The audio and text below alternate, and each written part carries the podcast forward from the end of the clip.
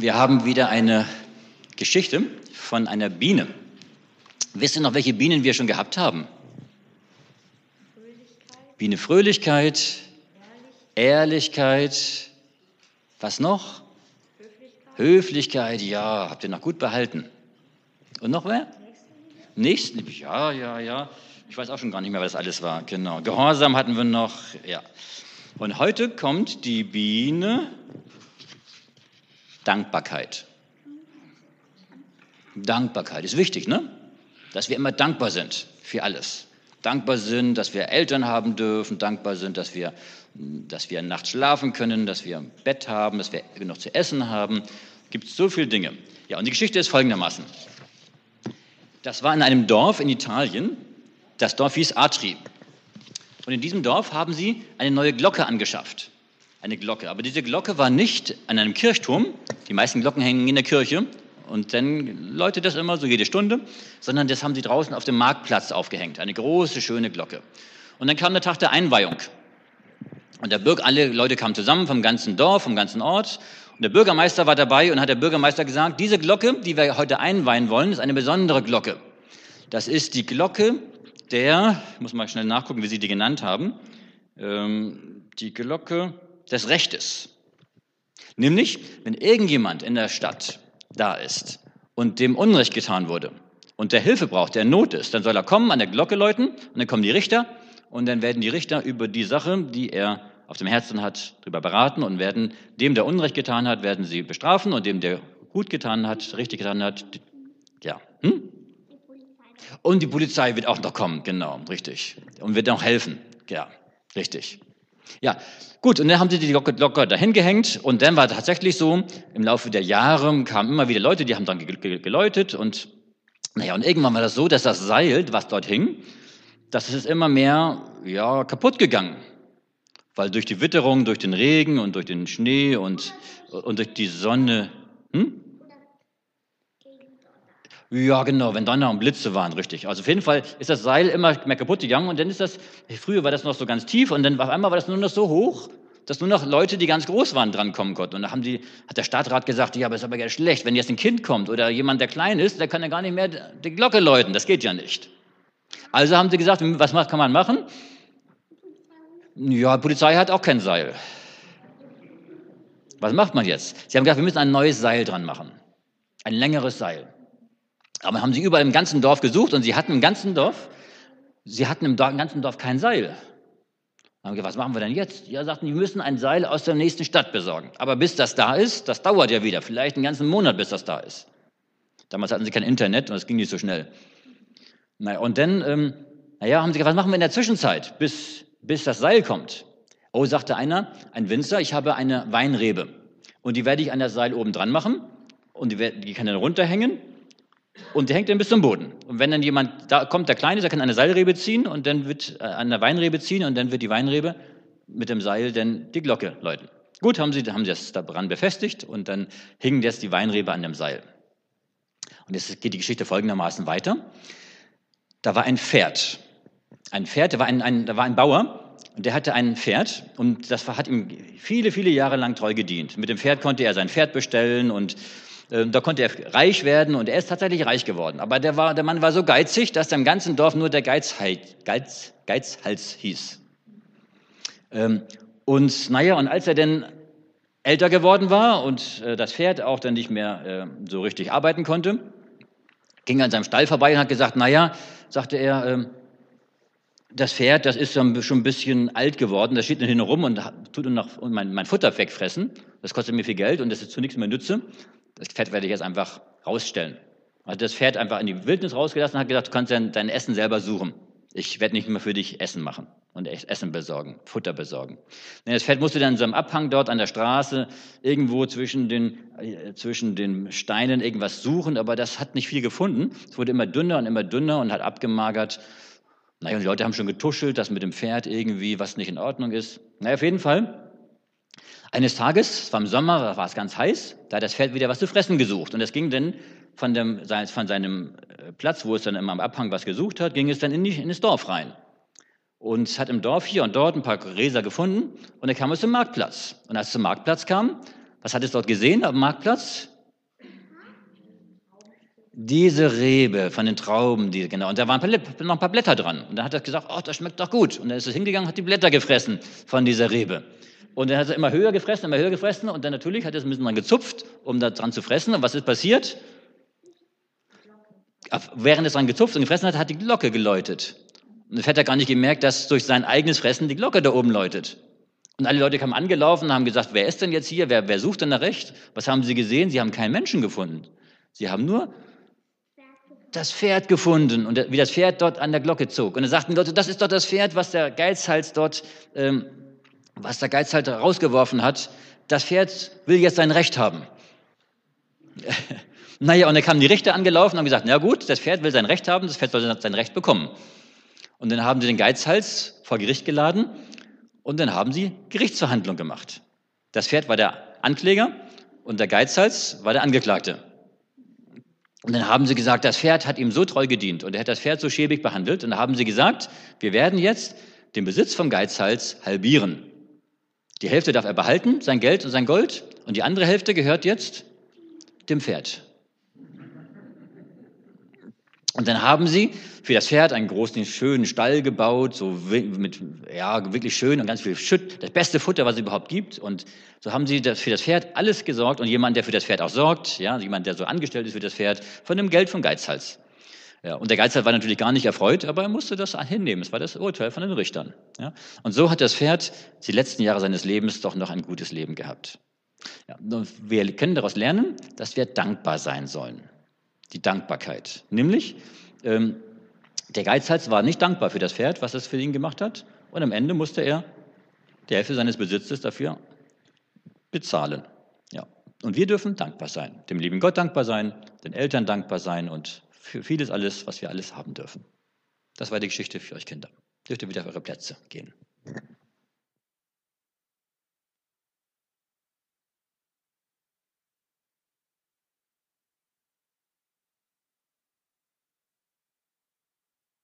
Ja, liebe Geschwister, Dankbarkeit ist ein wichtiges Gut.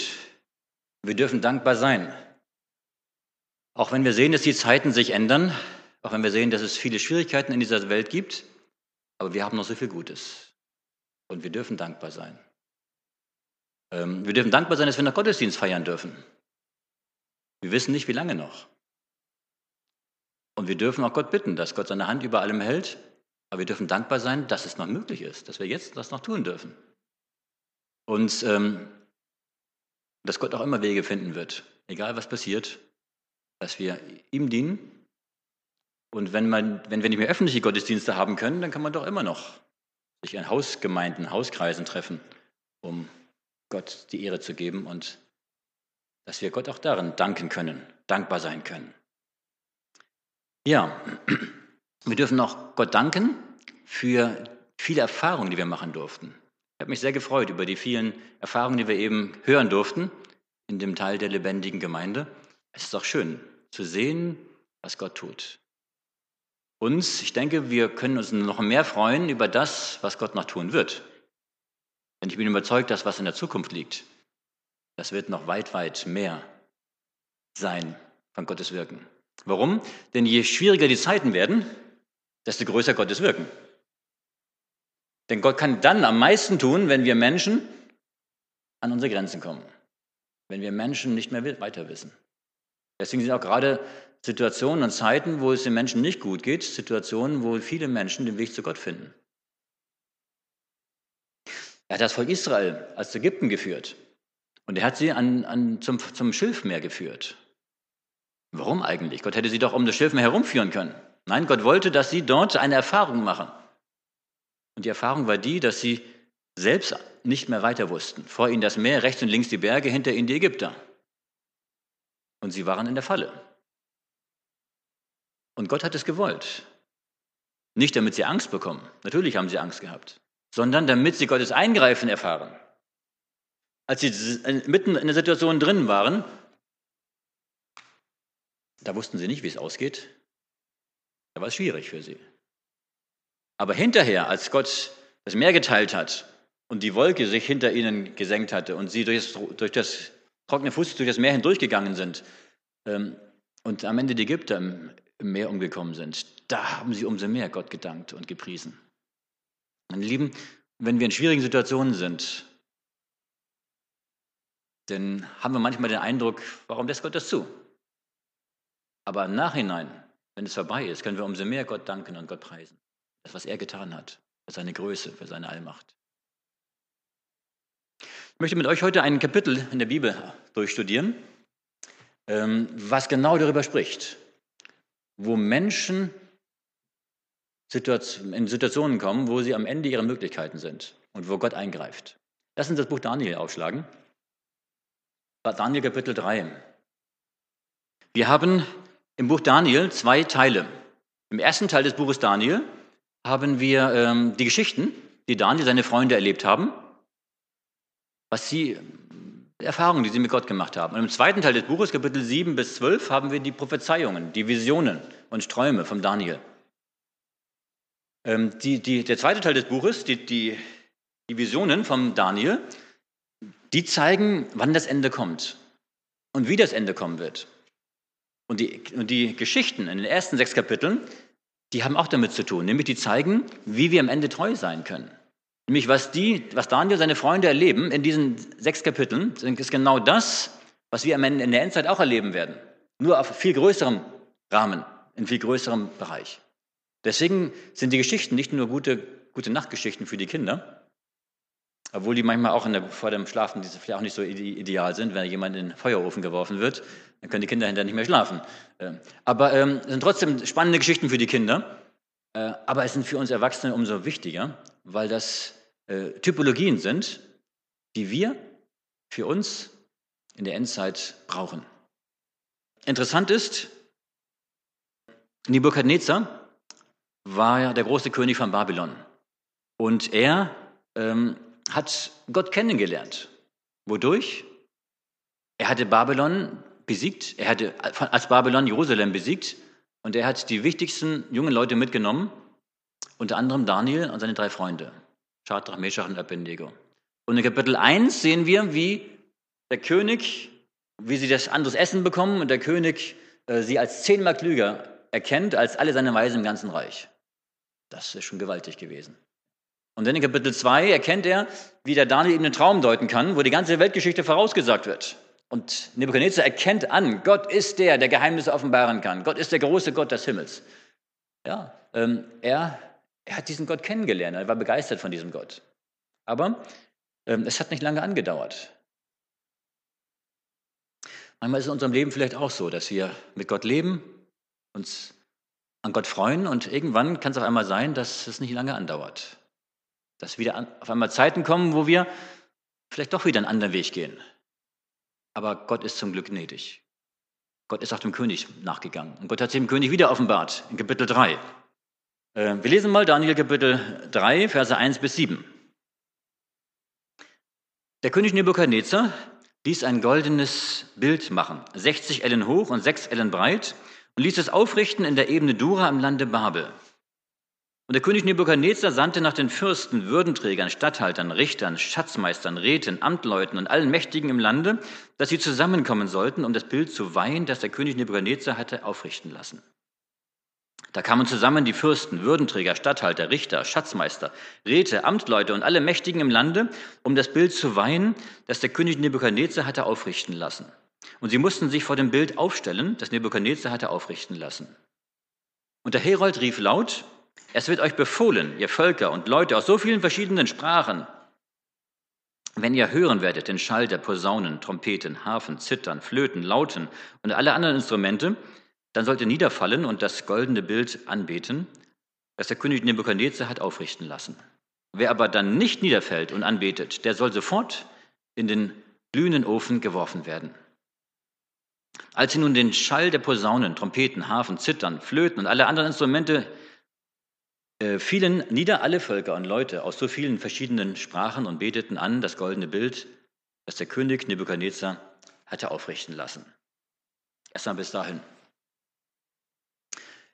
Ja, Nebukadnezar, wir wissen, er hat Jerusalem zerstört gehabt, er hat Babylon groß gemacht, er war der, der König, der eigentlich Ja, er, war, er war ein Genie, kann man sagen, in allen Gebieten, in der Kriegskunst, in der, in der Bildhauerkunst, in der, in der, Aufbau der Städte, in der Wissenschaft, in allen Gebieten. Ähm, und er hat hier ähm, jetzt ein Bild in der Wüste, in der Ebene Dura aufgebaut. Ein Abbild aus Gold. 60 Ellen hoch, 30 Meter ungefähr und 6 Ellen breit, 3 Meter breit ungefähr. Interessant. Ähm, wir haben hier 60 und 6, also 6, 6. Ja. Und wenn wir das hören, dann haben wir sofort als neutestamentliche Christen eine Assoziation, wozu nämlich? Eine 6 noch dazu, ja? 6, 6, 6, dann haben wir Offenbarung 13, Vers 18. Ist übrigens interessant, dieses 666 aus Offenbarung 13, ähm, wir beziehen es oftmals oder haben es oftmals bezogen auf, auf das Papsttum im Mittelalter. Aber wenn man das sich genau anschaut, können wir aufschlagen, Offenbarung Kapitel 13, ähm, dann haben wir diese Zahl 666 nicht in Verbindung mit dem Mittelalter. Denn in Offenbarung 13, Verse 1 bis 8, dort haben wir das Tier aus dem Meer. Dieses Tier aus dem Meer ist diese Zeit des Mittelalters, wo die Kirche hier viel angerichtet hat und viel, viel Probleme bereitet hat. Sondern wir haben in Offenbarung 13, ab Vers 14b, lese ich mal bis 18, haben wir eine, eine Weissagung, die für die Endzeit auch mit einem Bild zu tun hat, was angebetet werden soll. Da heißt es nämlich, und das zweite Tier äh, sagt denen, die auf Erden wohnen, dass sie ein Bild machen sollen dem Tier, das die Wunde vom Schwert hatte und lebendig geworden war. Und es wurde ihm Macht gegeben, Geist zu verleihen dem Bild des Tieres, damit das Bild des Tieres reden und machen könne, dass alle, die das Bild des Tieres nicht anbeteten, getötet würden. Und es macht, dass sie allesamt, die Kleinen und Großen, die Reichen und Armen, die Freien und Sklaven, sich ein Zeichen, ein Mahlzeichen machen an ihre rechte Hand oder an ihre Stirn. Und dass niemand kaufen oder verkaufen kann, wenn er nicht das Zeichen hat, nämlich den Namen des Tieres oder die Zahl seines Namens. Hier ist Weisheit. Wer Verstand hat, der überlege die Zahl des Tieres, denn es ist die Zahl eines Menschen und seine Zahl ist 666. Ähm, diese Zahl 666 kommt in Verbindung mit dem Bild des Tieres, was angebetet werden soll. Also genau das gleiche wie in Daniel 3. Hier haben wir ein Bild, was aufgerichtet wird, was angebetet werden soll, was die Zahl 66 hat. Und hier haben wir ein Bild des Tieres, was die Zahl 666 hat. Also ähm, es ist ganz klar, diese Zahl 666 ist noch zukünftig. Das wird erst kommen, wenn wir das Mahlzeichen des Tieres, wenn das in Aktion kommen wird, und das Bild des Tieres auch aufgerichtet werden wird. Natürlich ist das Bild des Tieres nicht wörtlich ein Bild. Es ist natürlich nur eine, äh, ein Symbol für etwas, was wir uns nachher noch anschauen werden. Aber wir haben hier schon mal die Parallele. Ich denke, auf Daniel 3 ist das Gleiche, was damals geschehen ist, eine Typologie für das, was in Offenbarung 13 beschrieben ist, für die Endzeit, für die ganze Welt. Wieder zurück zu Daniel 3. Ähm, was ist an diesem Standbild so besonders? Ich denke, ähm, es ist interessant, das Wort, was hier steht, im Hebräischen äh, oder im, äh, im Aramäischen, ähm, hier steht das Wort Zelem. Und dieses Wort Zelem ist das gleiche Wort wie das Wort, was gebraucht wird für das Standbild, was wir in Daniel 2 beschrieben haben. In Daniel 2 haben wir das Standbild, ja, was der König im Traum gesehen hat, mit den ganzen verschiedenen Metallen: Gold, Silber, Kupfer, Eisen, Ton und so weiter. Ähm, das Zweite, was wir sehen können, dieses Standbild hat sich verändert. Was ist die Veränderung des Standbildes zwischen Daniel 2 und Daniel 3? Richtig. Das Daniel 2 haben wir verschiedene Metalle gehabt und hier haben wir nur noch Gold. Das zweite ist, die Proportionen haben sich verändert. Ja? Denn drei, äh, wenn man einen Menschen sich mal anschaut, äh, ein Mensch ist niemals äh, ja, 1 zu 10. Ja, es ist das Verhältnis Breite zur Höhe 1 zu 10. Und wenn man sich einen Menschen hinstellt, die Breite und die Höhe ist nicht das Verhältnis 1 zu 10. Aber die Götterbilder, die Götzenbilder der damaligen Zeit waren 1 zu 10. Die waren relativ schmal, so hier schmalen, langen Götzen. Also die Proportionen haben sich verändert. Was wollte Nebuchadnezzar erreichen mit diesem Standbild? Übrigens, dieses Standbild sollten sie nicht nur anbeten, sondern sie sollten es einweihen. Und einweihen bedeutet, es war der Startpunkt einer neuen Ära, einer neuen Epoche. Es sollte etwas Neues geschehen, eine neue Verehrung, ein neuer Götze, eine neue Religion aufgerichtet werden. Zwei Dinge wollte der König erreichen. Das erste, ähm, wenn das ganze Bild aus Gold war und das Gold im Daniel 2 stand wofür? Babylon, natürlich. Ja? Und wenn er das ganze Bild aus Gold macht, dann sagt, will er damit sagen, also dass jetzt das nächste Reich kommt, das, das, das, äh, das Silber, das ist nicht in meinem Sinne. Babylon soll für immer bestehen. Vom Anfang bis zum Ende soll Babylon durchgehen. Babylon soll nie abgelöst werden. Ja. Das heißt, er wollte Gottes Geschichtsschreibung verändern. Und ich frage mich, wie kann ein Mensch das sich anmaßen? Ist besser zu wissen als Gott. Das ist eigentlich, man kann sagen, eine offene Rebellion. Und das Zweite, er wollte eine universelle Religion gründen, in deren Mittelpunkt sein Gott stand. Ein Bild, was es vorher nicht gab. Und alle sollten jetzt dieses Bild einweihen auf der Ebene Dura. Warum hat er das gemacht? Er wusste, die meisten Kriege sind Religionskriege. Und es galt damals so, der, der in einem Krieg gewonnen hat, dessen Gott galt als der stärkere Gott, weil er seinem Anbetern geholfen hat, den Sieg zu haben über die anderen. Und es hat natürlich der Nebukadnezar gegen, gegen Jerusalem, gegen Israel, gegen, gegen die Juden gewonnen. Also sagten sich die Babylonier, unser Gott, unsere Götter, die hatten mehrere Götter, unsere Götter sind stärker als der Gott Israels. Interessant ist, dass Gott genau das, dieses Denken, durch das, was, er, was der Nebukadnezar jetzt erlebt hat, auf den Kopf gestellt hat. Gott hat sich ihm offenbart und gezeigt, es lag nicht an deinem Gott, dass du gewonnen hast. Es lag daran, dass ich entschieden habe. Ähm, Nebuchadnezzar wollte eine neue Universalreligion gründen. Das heißt, er wusste, die meisten Kriege sind, sind Religionskriege. Und wenn ich jetzt eine Religion gründe, wo alle aus meinem ganzen Reich, er hat ja ein Weltreich gegründet. Und aus, zu dem Weltreich gehörten ja viele Nationen. Und wenn aus jeder Nation die entscheidenden Leute, nämlich die Obersten, sowohl die, die, die Richter als auch die, die, die, die Politiker, als auch die Bürgermeister und alle, die irgendwo wichtige Aufgaben hatten, wenn die alle zusammenkommen und wenn alle die gleiche Religion haben, dann wird diese Einheitsreligion den Frieden auf die Erde, auf die Erde bringen. Und er wird das Reich ein Friedensreich sein. Und wer jetzt nicht mitmacht, wer diese Religion nicht mit anerkennt, der ist eine Gefahr für den Weltfrieden und der muss beseitigt werden in den glühenden Feuerofen. Ähm, und ähm, von daher, äh, jeder konnte bleiben, was er war. Die, die müssten, mussten ihre Religion nicht aufgeben. Und sie mussten auch nicht mit dem Herzen dabei sein. Sie mussten nicht überzeugt sein. Entscheidend war der äußere Gehorsam. Nun niederfallen. Mehr brauchte man nicht. Das ist übrigens der Unterschied zwischen echter und falscher Anbetung. Echte Anbetung, Gott möchte nur, dass wir mit dem Herzen dabei sind. Vor Gott zählt eine an, äußere Anbetung gar nichts, sondern nur vom Herzen her. Für Satan ist es egal. Satan sagt auch, okay, nur wenn du so, so tust, wenn du nur mitmachst, das reicht mir schon. Interessant ist noch folgender Gegensatz. Ähm, es ging um, um den Gegensatz zwischen Monotheismus und Polytheismus. Was ist der Unterschied? Monotheismus sagt, es gibt nur einen Gott. Das ist der Gott der Bibel, der Gott des Himmels, der, der die Welt geschaffen hat. Der Polytheismus war eine gleichzeitige Verehrung mehrerer Götter. Und wir finden in der ganzen Bibel, gerade im Alten Testament, immer wieder dieses, dieses Spannungsfeld. Selbst im Neuen Testament, als Paulus in Athen war, ja, die Athener, die hatten für, jede, für jeden Gott irgendwelche Altäre und irgendwelche Verehrungsstätten gebaut. Und da sie Angst hatten, einen Gott zu vergessen, haben sie auch einen Altar hingestellt für den unbekannten Gott natürlich für Paulus die ideale Gelegenheit zu sagen, ja, diesen unbekannten Gott, den kenne ich. Ja, und den verkündige ich euch jetzt und damit ihr, und dann haben sie zugehört. Ja. Also, die hatten auch damals die Völker, die hatten viele Götter. Natürlich hatte jedes Volk so sein Spezial, sein Lieblingsgott, aber auch die hatten noch andere Götter. Wir kennen auch die ganze griechische Mythologie mit diesen ganzen Göttern, die auch sehr menschlich dargestellt wurden. Auch die Römer haben es nachher übernommen.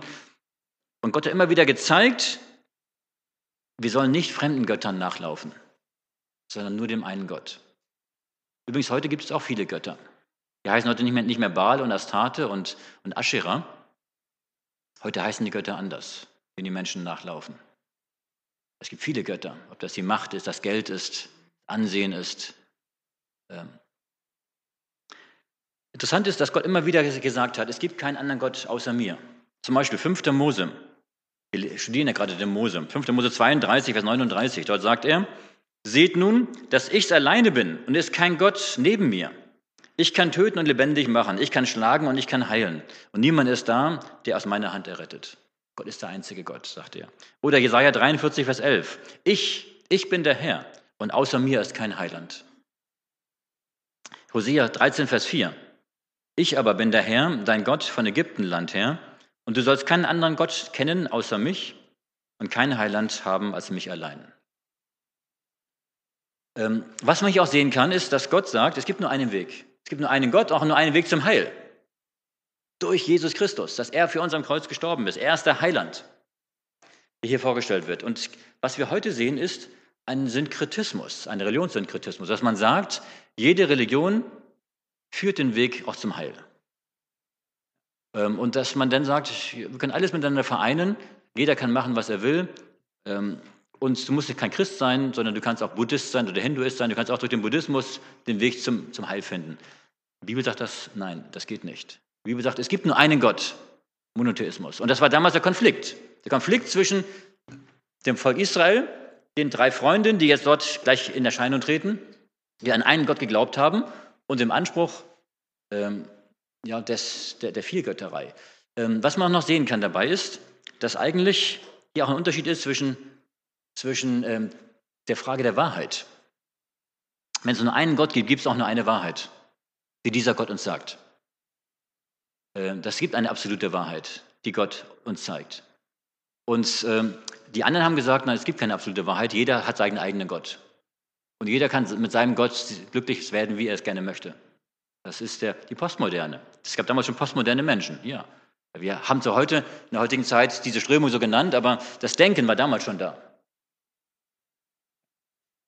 Gut, also wir sehen hier einen Konflikt zwischen nicht nur, dass, dass hier äh, Gottes Kinder unterdrückt werden, sondern ein Konflikt zwischen dem Glauben an den einen Gott, Monotheismus, und dem Glauben an viele Götter oder viele Religionen, die am Ende zum Heil führen können, wie das Babylon zeigt. Gut, ähm, interessant ist auch, dass der Nebukadnezar sich seinen eigenen Gottesdienst ausdenkt. Er sagt so, wie wir anbeten, bestimme ich. Das heißt, er bestimmt die Art und Weise der Anbetung. Während Gott in seinem Wort gesagt hat, so soll man anbeten. Damals im Alten Testament war das mit Opfern, mit bestimmten Opfern und mit bestimmten Dingen, wie Gott es vorausgesagt hat oder angekündigt und angeordnet hat. Ja, und jetzt ähm, lässt er all die ganzen Führungskräfte seines Reiches kommen. Was waren das für Leute? Hier steht die Fürsten. Fürsten, das waren Prinzen, Satrapen, Statthalter, die sozusagen an der Spitze der jeweiligen Staaten oder Länder standen. Die Würdenträger. Würdenträger waren Präfekte, Vorsteher einer Provinz, in die die in große Bezirke unterteilt waren. Statthalter. Statthalter waren äh, Gouverneure oder auch Unterstatthalter. Richter. Richter waren natürlich juristische oder politische Ratgeber. Schatzmeister, das waren die Finanzbeamten. Räte, das waren ähnliche Bedeutungen wie die Richter. Amtleute waren Polizeibefehlshaber und alle Mächtigen, das waren alle, die sonst noch Verantwortung im Reich trugen. Das heißt also, aus allen Bereichen, alle, die Verantwortung hatten. Warum? Weil diejenigen, die waren, die waren, die jetzt das, was sie hier gelernt haben, weitergeben sollten in ihren Gebieten. Das waren die, die es weiter äh, vervielfältigen sollten. Und er steht hier in Vers 4, euch wird befohlen, wenn ihr das hören werdet, und so und so. Das heißt, wenn hier ein Befehl ergeben, ergangen, äh, gegeben wird, dann heißt das, es war ein, ein Gesetz, ein, offiziell, ein allgemeiner offizieller Erlass. Das heißt, es geht nicht nur um eine nette Einweihungsfeier, sondern es geht hier, es waren ernste Absichten damit verbunden. Es geht hier darum, dass die Sicherheit des Reiches dadurch gesichert werden sollte. Und er sagt, ihr Völker aus, und Völker und Leute aus so vielen verschiedenen Sprachen. Das bedeutet, es war eine, eine Versammlung der führenden Männer, die damals für sämtliche Völker der Erde standen. Das babylonische Reich war ja ein Vielvölkerstaat. Ja, und jetzt sagt er, äh, es werden all die ganzen Instrumente aufgeführt, Vers, Vers 5. Alle Musikinstrumente werden aufgeführt. Und zwar die Instrumente, die hier aufgeführt werden, das waren typisch damals für äh, ein babylonisches Orchester. Übrigens, die Babylonier hatten andere Musikinstrumente als das Volk Israel. Wie die anders waren, das wollen wir heute Morgen jetzt nicht ausführen. Es gibt eine interessante Ausarbeitung von Günter Preuß, dass äh, die Art und Weise, wie, die, wie Gottes Volk von Gott angeordnete Musik gemacht haben, war anders, als was die Babylonier gemacht haben. Es war eine andere Art von Musik. Und das, die Musik war das Zeichen des Niederfallens. Interessant, warum gerade bei der Musik? Warum hat er nicht gesagt, wenn jetzt irgendwo ein Signal ertönt, dann niederfallen? Oder wenn er sagt, wenn irgendjemand eine Fahne schwenkt, dann müsste er niederfallen? Warum die Musik? Musik hat in der Geschichte bei vielen religiösen Verführungen eine große Rolle gespielt. Warum? Weil Musik ähm, auch äh, die Gefühle anspricht. Musik hat eine Botschaft, die direkt weitergegeben wird, aber manchmal, manches auch indirekt. Und gerade weil Musik Gefühle anspricht und manchmal manche Leute bei bestimmter Musik positive Gefühle haben, motiviert werden, manches zu tun oder nicht zu tun, ja, kann Musik auch eingesetzt werden für religiöse Verführung. Und auch heute noch wird Musik für religiöse Verführung eingesetzt. Ja, und dann wird gesagt, sie sollen niederfallen. Ja, niederfallen heißt einfach nur ähm, verehren. Ob mit dem Herzen oder ohne Herzen, spielt keine Rolle. Was fällt auf bei diesem Erlass des Königs? Erstens, wir haben eine Verbindung von Kirche und Staat oder von Religion und Staat. Das heißt, der Staat erlässt Gesetze, die religiösen Charakter haben, nämlich Anbetung. Anbetung ist ein religiöser Akt der Verehrung. Und damit, wenn der Staat religiöse Gesetze erlässt, bedeutet das, dass die Gewissensfreiheit eingeschränkt wird. Bis hin, dass sie komplett aufgehoben wird. Hier konnte man sich nicht aussuchen, ja oder nein.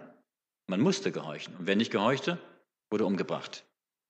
Ähm, das ist das Erste, war also Verbindung von Kirche und Staat. Das Zweite, der Gewissenszwang. Das heißt, ähm, Anbetung, die Forderung nach Anbetung ähm, ist, wird nicht freiwillig gewährt, sondern äh, es wird eine erzwungene Anbetung. Und das, damit ist, haben wir einen reinen Formalismus, eine Unterwerfung und damit eine Entmündigung des Menschen. Drittens, die Todesstrafe bei Ungehorsam. Und hieran sehen wir, ähm, ja, ein, man kann sagen, Diktatur, ein diktatorisches Regime. Ja. Und viertens, ähm, die Anbetung, die geforderte Anbetung verstößt gegen Gottes ausdrückliches Gebot. Gegen welche Gebote wurde, sollte verstoßen werden hier? Gegen welche Gebote? Die Gott? Gegen das erste Gebot, dass wir keine anderen Götter neben uns, neben Gott haben sollen. Und gegen welches Gebot noch?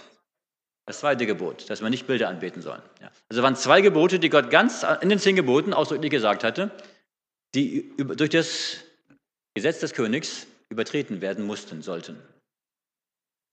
Ja. Und wir sehen fünftens, die große Mehrheit folgt. Man kann sagen, fast alle folgen dem Gesetz. Warum eigentlich? Gab es da nicht auch welche drunter, die gesagt haben, das glaube ich nicht, das will ich nicht? Ich denke, eine ganze Reihe war sicherlich da, die überzeugt waren, sagten, ja, das ist richtig, das ist gut, brauchen wir, mache ich mit. Es gab sicherlich eine ganze Reihe, die haben gesagt, ah, ich hatte so meine Zweifel, das ist doch nicht gut. Wie, wieso soll man andere zwingen? Das, das sollte man nicht. Warum sind die, sind die trotzdem niedergefallen? Warum haben die gehorcht, obwohl sie anderer Meinung waren? Angst vor Strafe. Meine Lieben, wenn wir Entscheidungen treffen, dann treffen wir meistens unsere Entscheidungen nach der Frage, welche Folgen hat meine Entscheidung? Normalerweise ist es auch gut so, denn wenn ich in dem Alltag Entscheidungen treffen muss, muss ich immer überlegen, ja, welche Folgen hat das, wenn ich mich so oder so entscheide. Je nachdem, was ich jetzt esse zum Beispiel. Ne? Wenn ich mich zwischen gesundem und ungesundem Essen entscheiden soll, dann weiß ich, wenn ich ungesund esse, hat das die und die Folgen. Wenn ich gesund esse, hat das die. Also von daher ist es auch gut, wenn man sich so entscheidet. Aber wenn es um Gottes Sache geht, dann sollen wir nicht danach fragen, welche Folgen hat das, meine Entscheidung, sondern was ist Gottes Wille? Und wenn ich weiß, was Gottes Wille ist und ich Gottes Willen tue, dann ist Gott verantwortlich für die Folgen. Das ist immer so gewesen. Wenn ich selbst entscheide, nach meinem besten Wissen und Gewissen, dann bin ich verantwortlich für die Folgen, die ich habe. Wenn ich nach dem entscheide, was Gott sagt, dann ist Gott verantwortlich für die Folgen. Und meine Lieben, wir haben keine Chance, wie die drei Freunde hier auch, oder wenn wir in die Endzeit hineinkommen, wir haben keine Chance, für unsere eigenen Folgen am Ende aufzukommen. Sondern es geht darum, zu erkennen, was ist Gottes Wille. Was Gottes Wille ist, ist immer richtig, ist immer gut. Und dann wird Gott für die Folgen aufkommen. Das fängt mit dem Sabbat an. Wenn ich am Sabbat arbeite und ich erkenne, der Sabbat ist Gottes Ruhetag, dann könnte die menschliche Überlegung sein, naja, wenn ich am Sabbat nicht mehr arbeite, was ist die Folge? Ich verliere meinen Job. Was ist die Folge? Ich, hab, ich hab, bekomme kein Geld mehr. Was ist die Folge? Ich habe nichts zu essen mehr. Ich kann keine Miete mehr bezahlen. Es geht, es geht den Bach runter. Das Leben kann nicht mehr weitergeführt werden. Das heißt, das sind die menschlichen, normalen äh, Überlegungen. Wenn ich aber sage, was ist Gottes Wille? Gottes Sabbat zu halten. Und wenn ich es tue, konsequent, dann wird Gott für die Folgen aufkommen. Es kann sein, dass ich meine Arbeit verliere, natürlich kann es sein. Aber Gott ist trotzdem da. Wenn Jesus sagt, trachtet zuerst nach Gottes Reich, nach seiner Gerechtigkeit, Matthäus 6, Vers 33, so wird euch solches alles zufallen. Nämlich alles, was wir brauchen, nämlich was wir essen, was wir trinken, was wir anziehen, wie wir unser Leben führen. Das heißt, Gott sagt, er wird uns versorgen. Es ist Vertrauen, Vertrauen in Gottes, in Gottes Wort, in Gottes Allmacht. Weil ich weiß, was Gott sagt, ist immer gut für mich. Es ist immer richtig. Es, deswegen kann ich ihm vertrauen und das tun. Deshalb entscheidend ist, Gottes Willen erkennen und zweitens Gottes Willen tun und die Folgen Gott überlassen. Das heißt, diejenigen, die niedergefallen sind, und ich kann mir vorstellen, äh, die drei Freunde waren ja schon am Hofe Babylons, die nachher hier in Erscheinung treten. Aber ähm, es waren sicherlich auch Abgeordnete vom, von Palästina, vom Land Kanaan, von den Juden dabei. Denn wenn aus allen Ländern, die zum babylonischen Reich dazugehörten, Leute da waren, dann waren auch von Israel welche dabei, natürlich. Und was haben die gemacht? Niedergefallen. Warum? Weil sie gedacht haben, wenn wir es nicht machen, dann werden wir sterben. Und Gott will nicht, dass wir sterben. Wir können ja noch Zeugnis geben. Also machen wir mit, obwohl sie nicht dafür waren. Ich denke, so wird es auch an der Zeit des Endes sein. Wenn wir wieder zu Offenbarung 13 gehen, hier haben wir ein Bild des Tieres, was aufgerichtet wird. Übrigens, das Bild des Tieres hat drei Merkmale. Wir haben es eben gelesen. Es hat drei Merkmale. Erstens, es soll angebetet werden. Das heißt, es ist eine religiöse Macht. Zweitens, es kann Gesetze erlassen, dass man nicht kaufen, verkaufen darf und dass am Ende sagen mal, getötet wird, wenn man nicht es anbetet. Also auch wieder religiöse äh, Hintergründe, aber politische, gesetzliche Regelungen, also staatliche. Und da steht, dass sie allesamt, die kleinen, großen, reichen, armen, freien Sklaven, das heißt weltweit. Also wir haben am Ende eine Macht, die hier in Erscheinung tritt, die ist noch zukünftig, wo äh, Religion, Staat und weltweite Macht sich vereinigen werden. Und diese Verbindung, dieses neue Staatsgebäude wird dann äh, die Menschen zwingen, nach seinen Gesetzen zu handeln. Und dann müssen wir gelernt haben, erstens aus der Bibel, von diesen drei Freunden, aber auch aus eigener Erfahrung, gelernt haben, Gott zu vertrauen. Gott in Schwierigkeiten zu vertrauen. Äh, auch wenn es menschlich gesehen unmöglich erscheint. Trotzdem das zu tun, was Gott sagt.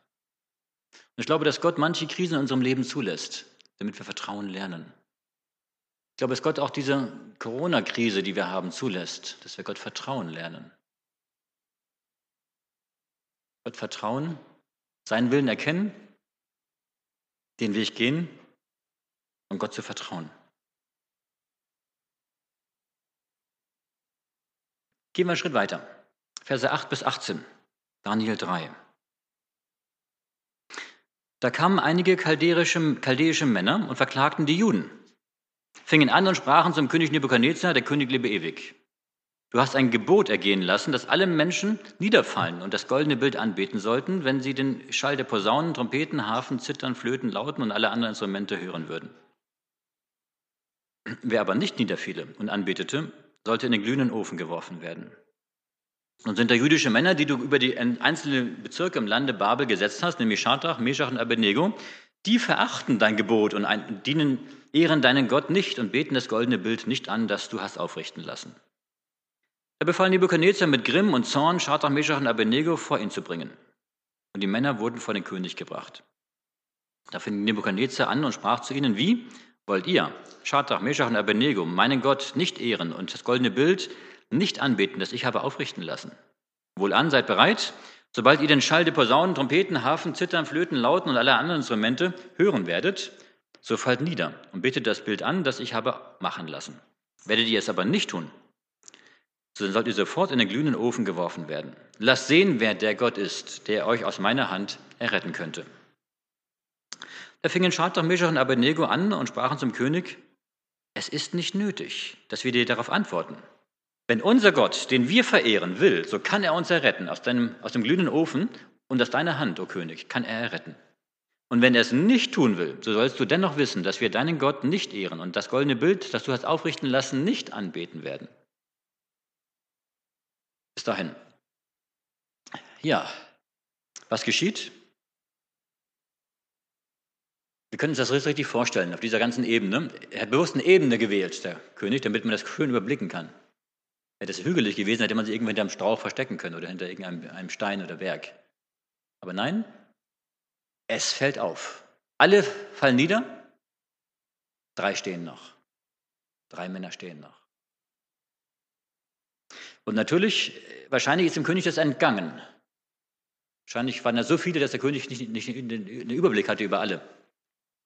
Aber jetzt kommen da welche, die verklagen die drei Freunde. Übrigens, warum war der Daniel nicht dabei? Wo war der Daniel eigentlich? Ist er niedergefallen? Ganz bestimmt nicht. Nachdem, wie wir Daniel kennen, war er eigentlich derjenige, der seine drei Freunde am Anfang so als, als, als Kopf mitgezogen hat.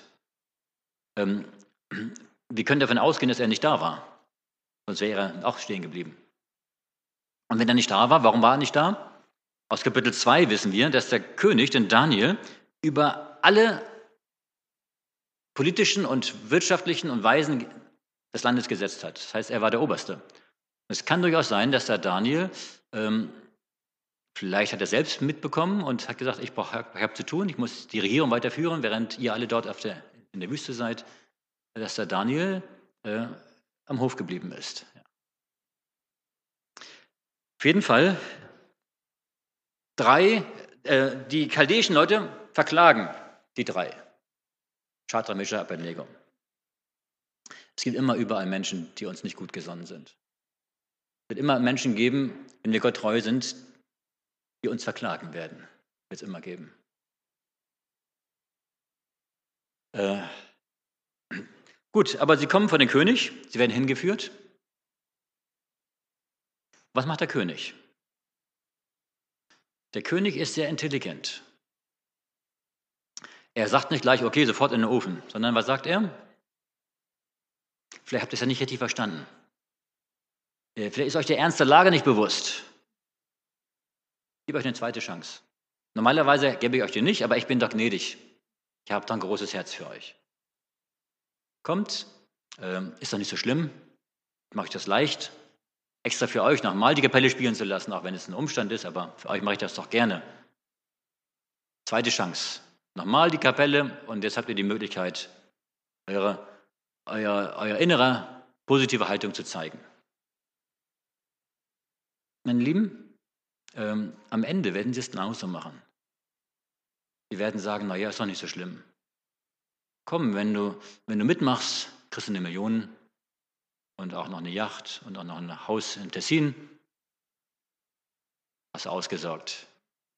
Wir sind doch für dich. Wir wollen doch dein Bestes. Wir sind doch gar nicht so schlimm, wie du denkst. Wir geben dir eine zweite Chance. Die drei Freunde, wie, wie reagieren sie? Sagen, ja, wunderbar, die haben wir gebraucht, die zweite Chance. Nein. Sie sagen, König, du musst die Musik nicht spielen lassen, das ist umsonst. Wir werden auch dann nicht niederfallen. Wir werden gar nicht niederfallen. Und warum nicht? Interessant, Ihre Antwort. Sie sagen, unser Gott steht über dir. Unser Gott kann, wenn er will, uns erretten. Sie sagen, nach außen hin sieht es so aus, als ob, als ob wir in deiner Hand wären. Wir haben keine Chance. Du bist der König der Weltmacht. Du hast ein Militär, du hast Soldaten, du hast die gesamte Welt hinter dir. Alle machen mit, alle sind auf deiner Seite. Wir sind nur drei einfache Menschen. Wir haben nichts, keine Waffen, gar nichts. Wir sind dir ausgeliefert. Aber sagen sie, unser Gott ist stärker als alles, was du hast. Wenn unser Gott will, kann er uns erretten. Und wenn er es nicht will, dann ist es seine Entscheidung und nicht deine. Nach außen hin sagt der König, er sagte noch, wer ist der Gott, der euch aus meiner Hand erretten könnte? Mit anderen Worten, ich bin der Chef. Ich bin der Oberste. Ich habe das Sagen. Ich entscheide, wer leben darf und wer nicht leben darf. Und die drei Freunde sagen, nein, du nicht, sondern der Gott des Himmels, unser Gott, steht über dir. Übrigens hat Daniel auch schon gesagt in Kapitel 2 zum König. Er hat gesagt, der Gott des Himmels hat dir Macht und Ehre und Königreich gegeben. Und er hat damals noch gesagt, wunderbar, er hat diesen Gott anerkannt. Einmal ist das alles vorbei. Das heißt, die drei Freunde sagen, wir sind nicht in deiner Hand, o oh König, wir sind in der Hand Gottes. Das ist das Wichtigste. Zu wissen, wir sind in Gottes Hand. Zu wissen, egal was kommt, nicht der König entscheidet, nicht die Feinde entscheiden, sondern Gott entscheidet, was mit uns geschieht. Sie haben einen starken Glauben gehabt, ein starkes Vertrauen zu Gott. Was ist eigentlich Glaube? Was heißt Gott zu glauben? Erstens, Gott, die, die Bibel hat drei Definitionen vom Glauben. Erstens, äh, für Wahrhalten. In Jakobus 2 wird Glaube als für Wahrhalten bezeichnet. Nämlich, dass wir glauben, es gibt einen Gott im Himmel. Dass wir glauben, es gibt das ewige Leben. Dass wir glauben, Jesus ist für uns gestorben. Nur das für Wahrhalten, dass es geschehen ist. Das ist wichtig, das erstmal anzuerkennen, aber dieser Glaube rettet noch nicht. Es gibt viele Menschen, die glauben, es gibt einen Gott im Himmel. Aber die, mehr, gibt, mehr ist auch nicht da. Das Zweite ist, dass Glaube mit, mit Vertrauen übersetzt wird. Und Vertrauen heißt, dass ich mich Gott anvertraue. Dass ich glaube, dass Gott eingreifen kann, dass ich ihm das zutraue. Dass ich ihm vertraue, wie ein Kind den Eltern vertraut. Dass ich meine Sorgen Gott sagen kann und weiß, Gott sorgt dafür. Und dieses Vertrauen zeigt, dass ich Gottes Willen über meinen Willen stelle. Und dass ich weiß, Gott kann auch unmögliche Dinge möglich machen. Als Jesus und Petrus auf dem, auf dem im Schiff auf dem stürmischen See waren und Jesus ging übers Wasser und sagt, Petrus, lass mich zu dir kommen. Und er hat Gott vertraut, dass Gott ihm hilft, übers Wasser zu laufen, obwohl das menschlich unmöglich ist. Er hat Gott vertraut. Aber als er auf die Wellen sah und das, das, das, der Glaube auf einmal wieder schwanken wurde, ist er tatsächlich eingesunken. Und Jesus sagt hinterher, du Kleingläubiger, warum hast du gezweifelt? Das heißt, der Glaube rechnet damit, dass Gott alles kann und auch eingreift und tut. Das heißt, wenn wir glauben und vertrauen, dann können wir auch da vertrauen, dass wenn wir beten und fasten, dass Gott auch noch Gesetze, den Impfzwang hervorbringen, auch das ändern kann. Ob er es tut, wissen wir nicht. Wie die drei Freunde auch gesagt haben, ob Gott es tut, wissen wir nicht. Aber erst wenn er es nicht tut, vertrauen wir trotzdem Gott und werden das Gott treu bleiben. Das heißt, wir dürfen Gott vertrauen, dass er das kann. Dass es auch sein Wille ist. Weil Gott Freiheit möchte für die Menschen. Glaube heißt erstens für Wahrhalten, zweitens Vertrauen, dass wir Gott vertrauen in allen Situationen. Und drittens, Glaube heißt Treue, dass wir Gott treu sind, treu bleiben. Nicht nur einmal ihm vertrauen, nicht nur einmal unser Leben ihm anvertrauen, sondern dass wir bei ihm bleiben, in ihm leben. Die Entscheidung zur Treue ist, wie bei den drei Freunden Daniels, unabhängig vom Eingreifen Gottes. Ich bin Gott treu. Es gab viele Menschen im Mittelalter, die sind wegen ihres Glaubens umgekommen. Da hat Gott sie nicht errettet aus dem Feuerofen. Und auch sie sind Gott treu geblieben. Aber sie haben das ewige Leben bekommen. Sie werden auferstehen. Als Märtyrer. Gott fordert uns, Gott möchte, dass wir ihm vertrauen, weil wir ihn lieben, weil wir seine Macht kennen. Und deswegen alle Erfahrungen, die wir mit Gott machen, helfen uns, umso mehr Gott zu vertrauen, weil wir sehen, er hat die Macht.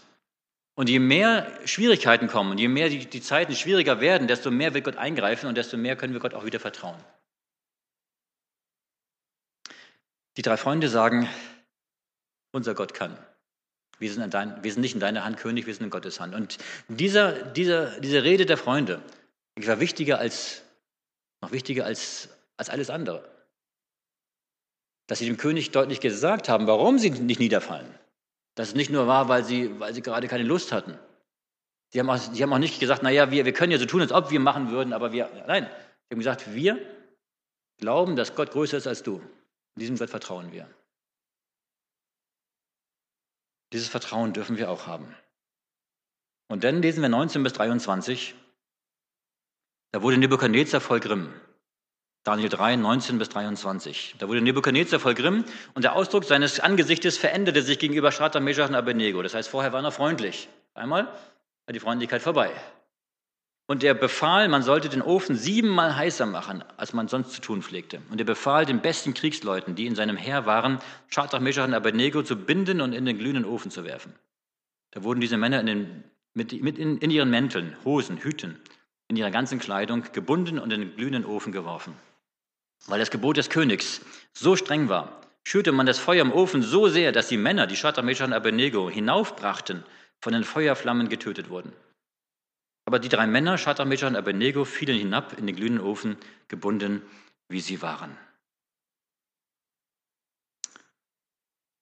Die Standhaftigkeit dieser drei jungen Männer führte dazu, dass Nebukadnezar die Beherrschung verliert. Er lässt den Ofen noch heißer machen, Urteil wird vollstreckt, und zwar sofort. Interessant ist, dass diejenigen, die sie zum Tode ausgeliefert haben, die Feinde, dabei umkommen. Wie geht es weiter? Verse 24 bis 27. Da setzte sich der König, Nebuchadnezzar, fuhr auf und sprach zu seinen Räten, haben wir nicht drei Männer gebunden in das Feuer werfen lassen? Die antworteten und sprachen zum König, ja, König. Er antwortete und sprach, ich sehe aber vier Männer frei im Feuer umhergehen und sie sind unversehrt. Und der vierte sieht aus, als wäre er ein Sohn der Götter. Und Nebuchadnezzar trat vor die Tür des glühenden Ofens und sprach, Schadrach, Meshach und Abednego, ihr Knechte des Allerhöchsten, tretet heraus und kommt her. Da traten Schadrach, Meshach und Abednego heraus aus dem Feuer. Und die Fürsten, Würdenträger, Statthalter und Räte des Königs kamen zusammen und sahen, dass das Feuer des, den Leibern dieser Männer nichts hatte anhaben können und ihr Haupthaar nicht versenkt und ihre Mäntel nicht vers, vers, versehrt wurden. Ja, man konnte keinen Brand an ihnen riechen. Was für eine gewaltige Szene. Man muss sich mal bildlich vorstellen, wie da die viele Menschen zusammen sind. Der König vor dem Ofen. Der König ist entsetzt. Und all sein Zorn, den er hatte, ist verraucht. Warum? Weil er einmal merkt, hier ist ein größerer. Die drei, die haben vorher noch gesagt, unser Gott kann erretten. Jetzt sind sie drin und die sind nicht tot. Die laufen in, dem, in diesem Feuer umher. Menschen unmöglich. Und da ist ein Vierter dabei. Haben wir nicht nur drei reingewerfen lassen? Wo, wo kommt denn der Vierte her? Er sagt, er sieht aus wie der Sohn der Götter. Woher wusste er denn, wie der Sohn der Götter aussieht? Meine Lieben, und das ist, was wir auch erleben dürfen. Gott, ist, Gott bewahrt nicht immer vor dem Leid, sondern er ist in, mit uns im Leid. Wenn es am schwierigsten erscheint, dann ist Jesus an unserer Seite. Er ist da. Und das Einzige, was verbrannt ist in den, im Ofen, das waren ihre Fesseln. Meine Lieben, das, was uns bindet, Unsere Fesseln, das ist manchmal unsere eigene Sünde, unsere eigene Sündhaftigkeit. Und wenn ein Feuerofen des Glutschmelz kommt für uns, eine Prüfung kommt, Leid kommt, die Fesseln, da werden die Fesseln verbrennen. Wenn wir Gott vertrauen, dann wird das verbrennen, was uns bindet, die Sünde in uns. Wir werden Jesus immer ähnlicher. Der Charakter wird geläutert im Feuer. Jesus ist mit uns.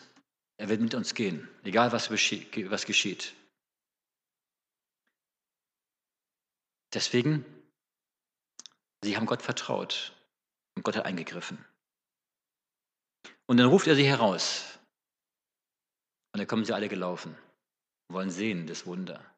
Meine Lieben, wenn ein Mensch Gott treu ist, oder hier waren es drei, dann kann Gott durch diesen einen Menschen, der treu geblieben ist, sich vor dem ganzen Universum, vor dem ganzen Welt offenbaren. Wenn die drei Freunde nicht treu geblieben wären, wodurch hätten die Menschen, die anderen Menschen Gott kennenlernen sollen? Durch ihre Treue war auf einmal Gottes Name im ganzen babylonischen Weltreich bekannt. Mit einem Schlag. Stell dir vor, das würde heute passieren, sowas. Wie schnell würde es im Internet rumgehen? Wie schnell würde Gottes Name bekannt werden? Und das wird geschehen. In, in sehr, in verschiedenen Variationen wird es kommen in der Endzeit. Und hier hat sich erfüllt, was Gott gesagt hat in Jesaja 43, Vers 2. Wenn du durch Wasser gehst, will ich bei dir sein, dass dich die Ströme nicht ersäufen sollen. Und wenn du ins Feuer gehst, sollst du nicht brennen und die Flamme soll dich nicht versengen. Gott hat es verheißen und Gott hat es wahrgemacht. Deswegen, die drei Freunde blieben treu und Gott hat sie bewahrt. Am Ende wird es auch so sein. Es wird ein Befehl kommen, wo alle Gläubigen umgebracht werden sollen, die nicht mitmachen. Todesbefehl, wie hier auch. Die Gläubigen werden Gott treu bleiben, aber sie werden bei diesem Todesbefehl nicht umkommen. Die Offenbarung zeigt uns, dass an dem Tag, wo dieser Befehl ausgeführt werden soll, das ist der Tag der Schlacht von Hammergeddon, an dem Tag kommt Jesus Christus wieder. Und er wird sein Volk, seine Kinder retten. Und die Feinde werden umkommen bei Jesu Wiederkunft. Und Gottes Kinder werden gerettet werden. Das heißt, wir können daraus lernen, dass wir auch, wenn es vorher schon Trübsal gibt, auch schon vor dem letzten, das ist der letzte große Kampf. Vorher wird es auch schon, wenn das Mahlzeichen des Tieres kommt, wenn das Bild des Tieres aufgerichtet wird, dass wenn wir gern Gott treu bleiben, dass Gott mit uns ist.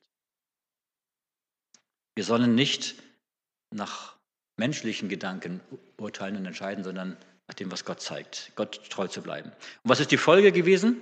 Nebuchadnezzars Reaktion, Verse 28 bis 30. Da fing Nebuchadnezzar an und sprach, Gelobt sei der Gott Schadrach, Meshachs und Abednegos, der seinen Engeln gesandt und seine Knechte errettet hat, die ihm vertraut und des Königs Gebot nicht gehalten haben, sondern ihren Leib preisgaben. Denn sie wollten keinen anderen Gott verehren und anbeten als allein ihren Gott. So sei nun dies mein Gebot. Wer unter allen Völkern und Leuten aus so vielen verschiedenen Sprachen und den Gott Schadrach, Meshachs und Abednegos lästert, der soll in Stücke gehauen und sein Haus zu einem Schutthaufen gemacht werden. Denn es gibt keinen anderen Gott als den, der so erretten kann. Und der König gab Schadrach, Meshach und Abednego große Macht im Lande Babel. Nun, das mit den Stücke hauen und so, das ist auch nicht so unbedingt gut gewesen. Aber der König hat diesen Gott erlebt und er hat sich zu diesem Gott bekannt. Und wir wissen, im nächsten Kapitel hat er sich sogar zu, diesem Gott bekehrt. Mein Lieben, wenn wir Gott treu sind und wenn es noch so unscheinbar scheint, dann kann es sein, dass durch unsere Treue der Weltherrscher dieser Welt sich bekehrt. Wenn sie damals gesagt hätten, die, die Gottes wie denkst du über Nebuchadnezzar? Hätten sie sicherlich keine guten Gedanken über Nebuchadnezzar gehabt. Der hat ihre Heimat zerstört, der hat den Tempel zerstört. Es war der Antichrist. Der hat sich bekehrt. Und lieben, auch wenn wir sehen, dass, dass viele Dinge geschehen, wo die Politik manche Dinge macht, die wir nicht gut finden, wir dürfen niemals die Menschen verurteilen. Wer weiß, ob sich nicht jemand von diesen Menschen, die jetzt solche Entscheidungen treffen, bekehren. Wir müssen für sie beten. Und durch unsere Treue kann Gott sich offenbaren und können solche Menschen Gottes Wirken erleben und sich bekehren. Entscheidend ist, dass wir mit Gott leben. Und egal was kommt, dass wir wissen, wir sind niemals in der Hand der Feinde. Wir sind immer in der Hand Gottes. Gott wird für uns sorgen. Gott wird mit uns gehen. Er wird uns Kraft geben. Und er gab ihnen die Kraft dazu. Wir haben keine Angst gehabt. Hier steht nicht, die haben nicht gesagt, wir fürchten uns vor dir, König. Wenn wir Gott vertrauen, dann können wir eine innere Sicherheit haben, eine innere Ruhe haben. Gott sorgt für mich. Und das zählt. Lass uns jetzt im Glauben wachsen. Lass uns jetzt entscheiden, Gott treu zu sein. Lass uns jetzt unsere Beziehung zu Gott vertiefen. Es ist schön, mit Gott zu leben. Und es wird wunderbar sein zu erleben, was Gott in der Zukunft für seine Kinder tun wird. Amen.